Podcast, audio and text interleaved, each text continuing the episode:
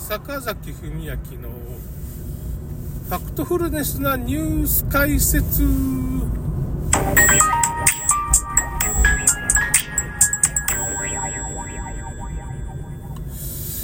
えーとですね、あの今回ね、海北と、まあ、JAL 機の羽田空港の衝突事故ですね。まあ、石川県の地震のための物資を、まあ、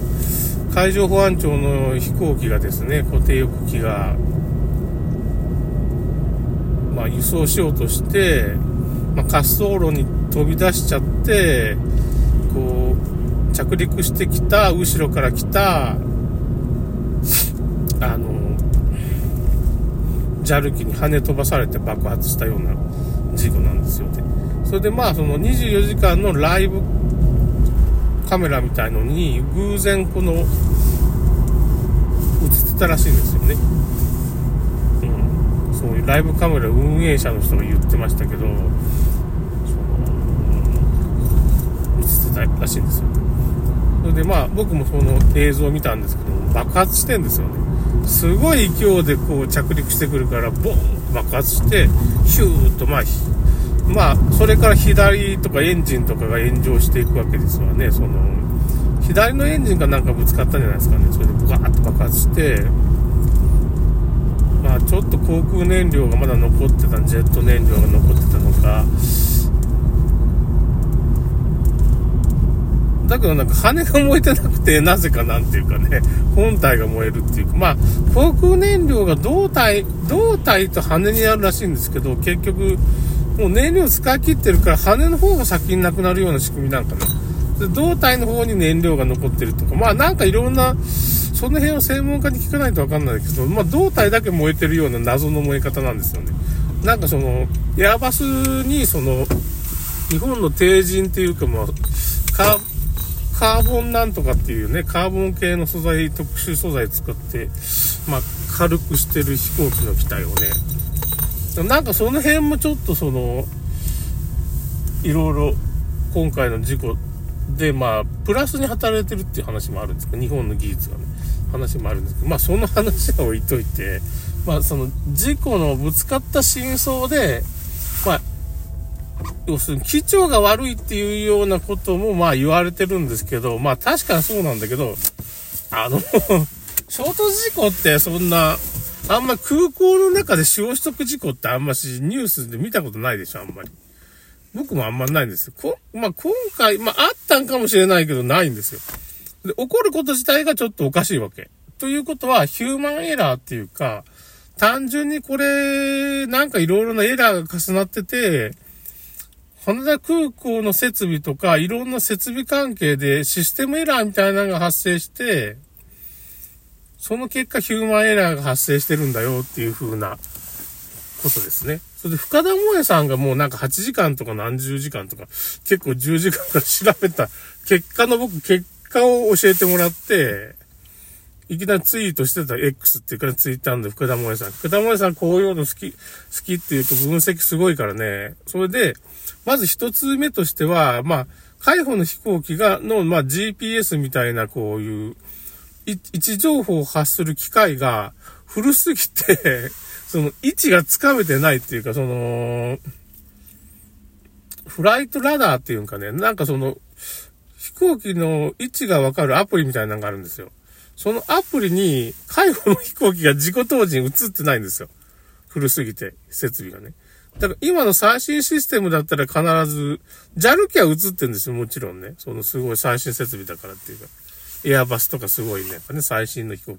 まあ、海保の飛行機はだいぶ古いんでしょうね。古いのもあるし、そのシステムが積んでないっていうことがまず問題なんですよね。そうするとどういうことが起こるかって言ったら、まあ、その直接、こう、とにかくもう見えないわけ、海保の飛行機がね。レーダー的には映らないみたいな感じになっちゃうってじゃあ、レーダーには映るんかもしれんけど、まあ、なんていうのかな。そういう、フライト位置を把握できないと。他の管制官が把握できたんかどうか、その辺はちょっと、ハテナマークなんですけど、そのこと自体がちょっと異常なことなんじゃないかっていうふうな一つ、これが一つ。それで二つ目は、そういう警告灯っていうのがあるんですよ。そういう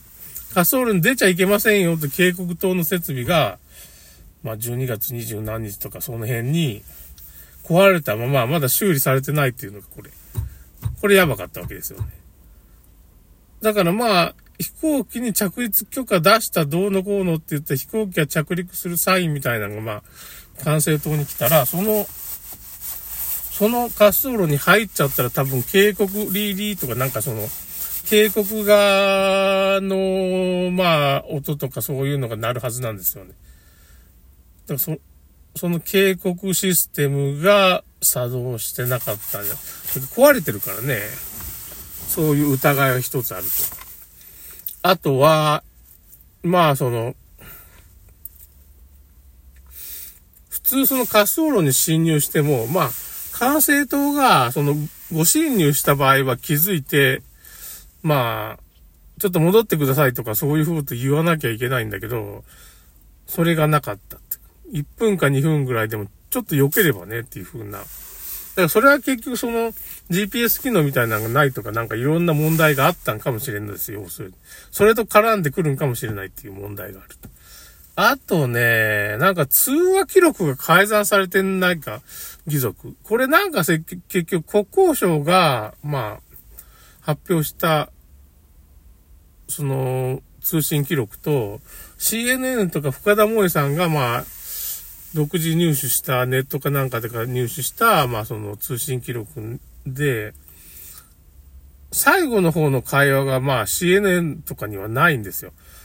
要するに侵入した、了解、これからその滑走路に侵入します。了解、ありがとう、みたいな感じの会話がね、その深田萌さんとか CNN の会話にはその部分がないんですよ。それで、国交省の方にはそういう音声データが出てるんですけど、まあ、これは、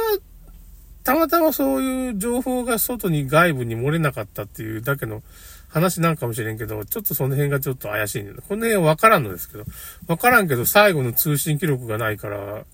まあまさ、まさか捏造してないだろうっていう風な話なんですけど、捏造してたったらやばいですね。まあ、まあ、そ、そこまではしてないんじゃないかなっていう風に思うんですけどね。まあ、とにかくちょっとそういうシステムエラーみたいなのがあるわけですよ。だから、そのパイロット、再発防止策とか考えた場合、まず、自衛隊の飛行機のそういうさ、GPS 機能っていうのがまあ、そりゃ、隠密行動を取るからそういうのを出しちゃダメだとかなんかそれを切るってことがあったんかもしれんよ、ひょっとしたら。そういうこともあり得るんですけど、敵に見つかっちゃまずいからね。そういう電波を出さないようにしてたんかもしれんし、まあ、その機械が古すぎたってんじゃなしにそういう風にわざと接触した可能性もあるわけですよね。まあ、その辺の問題はどうなんかっていう問題と、まあその羽田空港のシステムっていうのが壊れてたと。管制官はどうだったんかっていうか、その、まあ、システムが壊れてから管制官が見逃したのか、その位置情報わからんから管制官が見逃しちゃうとか、まあその、事故をなくそうと思ったら、まずその辺の、ちゃんと骨田航空のシステムを見直すとか、いろいろ事故が起こってそれを再発防止するためにどういうふうなことを見直すかっていうふうな、そのシステムエラーの方が今回大きいんですよ。普通そんな起こらんですわね、衝突事故って。あんま聞いたことないが。そう。だから、その、あんまヒューマンエラーを起こさんためにシステムをガチガチにして、いろんなチェックをして、その、ぶつからないようにしてるわけじゃないですか。そういう風なのがチームで、こう、羽田空港チームでそれを抑え込んでいかんといけんっていう風にしてるんだけど、今回いろんなそのシステムエラーが重なったおかげで、まあ、こういう事故が起きたとも言えるわけですよね。その、まあだから、解放の基調だけが悪くないよっていう話ね。多分単純には悪くないんじゃないかなって思います。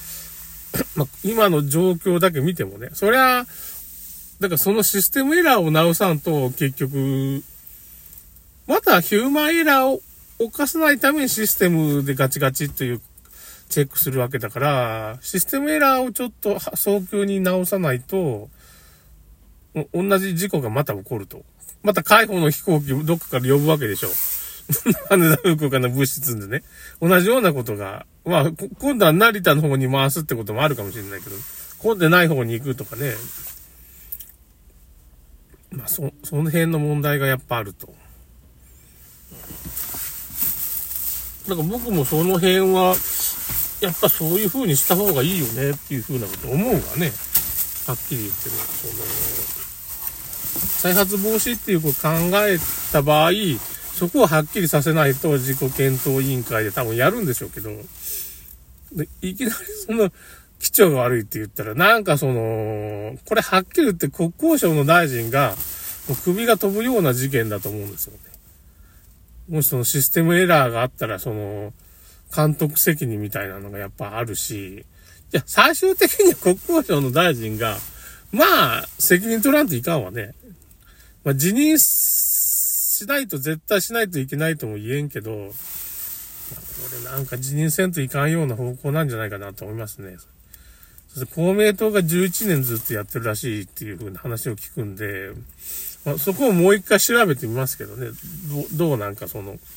どこの政党がやってるとかそういう問題もあるから、そこをちゃんとしないと、みたいな感じですね。だからそこは、もうけじめをつけてもちょっと辞任するんだったら辞任してもらって、新しい大臣がやらないと、公明党じゃない自民党に入ってもらって、ちゃんとした入ってもらって、そうやってやってしまうっていう風なことも必要かもしれませんよね。ずっと公明党がやってたから変な利権ができてたり、あるんですよ。その、なーなーになってたりってことがありえますからね。その、ということですね。その辺をちょっと見直してほしいなっていう話ですね。それでは終わります。